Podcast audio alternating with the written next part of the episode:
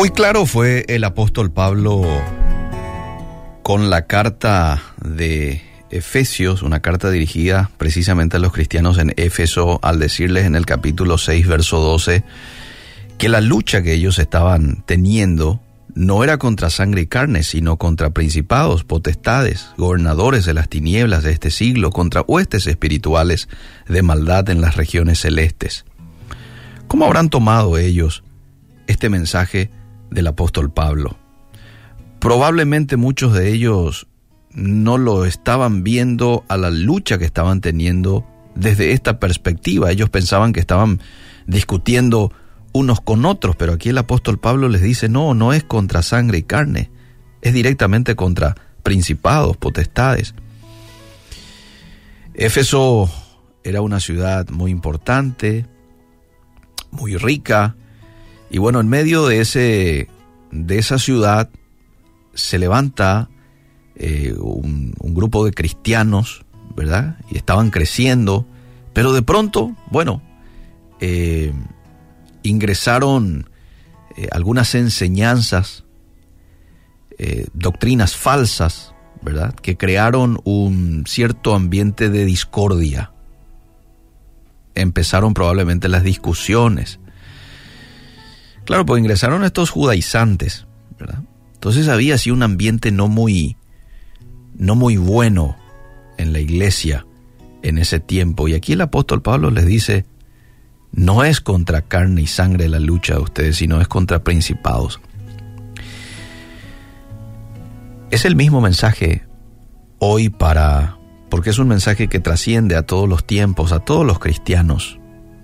Nuestra lucha, tu lucha, amable oyente, no es contra tu compañero de trabajo o contra aquel hermano de la iglesia, es contra directamente enemigos de la fe que quieren desanimarte, desviarte. Por eso es que un soldado, y aquí ya entramos vos y yo, y entraban también los cristianos de Éfeso, un soldado no preparado no se mantendrá firme contra el enemigo. Usted como cristiano tiene que saber, yo lo tengo que saber, estoy en guerra con Satanás. Sí. Y tenemos que entrenarnos sabiamente para que nuestro corazón se mantenga limpio y nuestro testimonio fuerte. Quiero a continuación compartir un poco una guía para el soldado cristiano de manera a estar preparado para la batalla. ¿Mm? Y atender un poco estos puntos porque son muy importantes. Entendemos una cosa, una cosa nos es clara, estamos en guerra. Vos y yo. Bueno, no vos y yo, entre nosotros dos, estamos en guerra contra el enemigo, ¿verdad? De acuerdo al pasaje que es muy claro, Efesios 6:12. Ahora, eh, para salir victoriosos de esta guerra, tenemos que estar preparados en esta batalla. Y la guía para estar preparados es, y quiero compartir algunos puntos. En primer lugar, los soldados deben reconocer que hay una guerra. Y la Biblia dice claramente que el diablo está decidido a destruir a los creyentes. Y por eso debemos ver nuestra vida como un campo de batalla. Fíjate lo que dice en primera de Pedro 5:8, sed sobrios y velad. ¿Quién es aquel que vela? Es aquel que está despierto, atento. Y después sigue diciendo el pasaje, porque vuestro adversario, el diablo, como león rugiente, anda alrededor buscando a quien devorar. ¿Quién es tu adversario? El vecino, el compañero ese de trabajo, no, el diablo. Entonces, lo primero es reconocer que hay una guerra. Lo segundo, los soldados deben conocer al enemigo. ¿Y sabes dónde vas a conocer acerca del enemigo? Los trucos de Satanás están registrados en la Biblia. Sabemos que sus palabras son siempre engañosas, tentadoras, y está en la Biblia. Entonces, si yo conozco esas artimañas, entonces voy a poder identificar cuando de pronto él está utilizando esa misma estrategia pero en contra mía. Deben conocer al enemigo. Ocurre en un equipo de fútbol también. Cuando un equipo va a enfrentar al otro, le estudian a ese equipo al cual van a enfrentar. Cuáles son sus puntos débiles, cuáles son sus fortalezas, para de ahí en adelante armar una estrategia. Bueno, de la misma manera nosotros. Lo tercero, los soldados deben tener un entrenamiento. No es que ahí cuando va a empezar la guerra nomás agarras tu fusil y te vas corriendo y vos no estás en training. No. Vos tenés que estar en training cada día. Los creyentes tenemos la oportunidad de demostrar confianza en Dios hasta en las cosas más pequeñas. Esta es una preparación para enfrentar futuras decisiones mayores o las adversidades con valentía y sabiduría. Entrenamiento, oyente. Lectura de la Biblia, memorización, ayuno, ¿por qué no? Oración. Siendo despiertos, velando. Número cuatro. Los soldados deben familiarizarse con sus armas. Es decir, deben saber cómo utilizar sus armas. Porque de pronto cuando se anuncia la guerra, si vos agarras tu arma pero no sabes lo ni cómo se pone la bala, de, esa guerra te toma totalmente desprevenido. Y ya sabemos cómo va a ser el resultado, ¿verdad? Entonces, tenemos que saber utilizar el arma. Viendo esto desde el punto de vista espiritual, sabemos que la palabra de Dios es el arma que tenemos. Y la palabra de Dios como arma es muy útil para combatir a Satanás. ¿Recordás cuando Jesús fue tentado en el desierto? ¿Con quién le contrarrestó a Satanás? Con la palabra.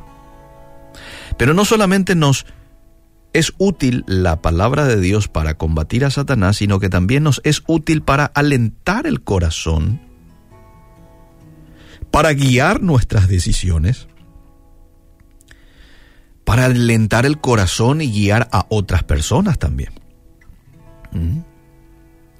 Entonces debemos estar familiarizados con el arma, la palabra de Dios. Y la oración, bueno, la oración también cumple un papel muy importante porque nos mantiene en contacto con nuestro comandante en jefe. Y número cinco, una guía que nos va a servir a nosotros como soldados cristianos es los soldados deben resistir la propaganda. Satanás utiliza y va a utilizar cualquier medio del sistema del mundo posible para cautivarnos. Aquí entran los medios de comunicación, aquí entra la industria del entretenimiento, los sistemas educativos, la falsa religión, son herramientas de su actividad. Y los creyentes debemos ser sabios al decidir qué dejamos entrar a nuestras mentes. Un soldado preparado es un creyente cuya mente y corazón están llenos del Señor y de su palabra. El soldado lleno del Espíritu es un hecho, es un hecho, está cantada la victoria contra los ataques de Satanás. ¿Qué te parece si hoy, como soldados de Cristo que somos, reconocemos de que estamos en guerra? Estudiamos la Biblia para conocer los trucos del enemigo que nos quiere, según el texto que acabamos de leer, nos quiere comer, ¿eh? nos quiere devorar. ¿Qué te parece si hoy nos familiarizamos con el arma, la palabra de Dios y la oración? ¿Y qué te parece si somos también hoy cuidadosos en lo que vamos a permitir que permee mi mente o que entre a mi corazón? Atentos a lo que voy a escuchar, atentos a lo que voy a mirar, atentos a las conversaciones en las cuales voy a participar. Y nos llenamos de la presencia del Espíritu Santo. Porque es la única garantía que tenemos al estar llenos del Señor que vamos a tener victoria contra todos los ataques que el enemigo nos pueda, eh, pueda enviar hacia nosotros. Gracias te damos en esta mañana, Dios, que no estamos solos en esta batalla. Le tenemos a tu Santo Espíritu que nos dirige hacia el camino por el cual debemos de ir y que nos da la victoria en cada paso que damos. Es el hombre que tuvo poder andar sobre el mar. ¿Quién es el que puede hacer el mar callar? En el momento que la tempestad te quiera hundir. Él viene con toda autoridad y manda calma. Él es el hombre que tuvo poder de hacer a Israel caminar por entre las aguas del mar rojo. Un camino en medio del mar para el pueblo de Israel pasar al otro lado con sus pies secos pudieron cantar el himno de victoria. Cuando no estés frente al mar y lo tengas que atravesar, llama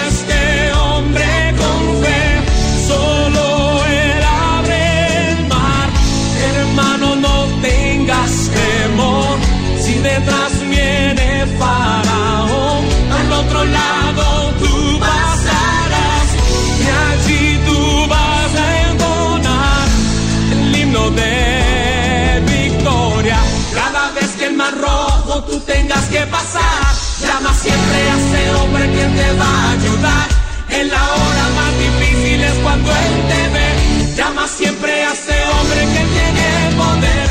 Si tú pasas por el fuego no te vas a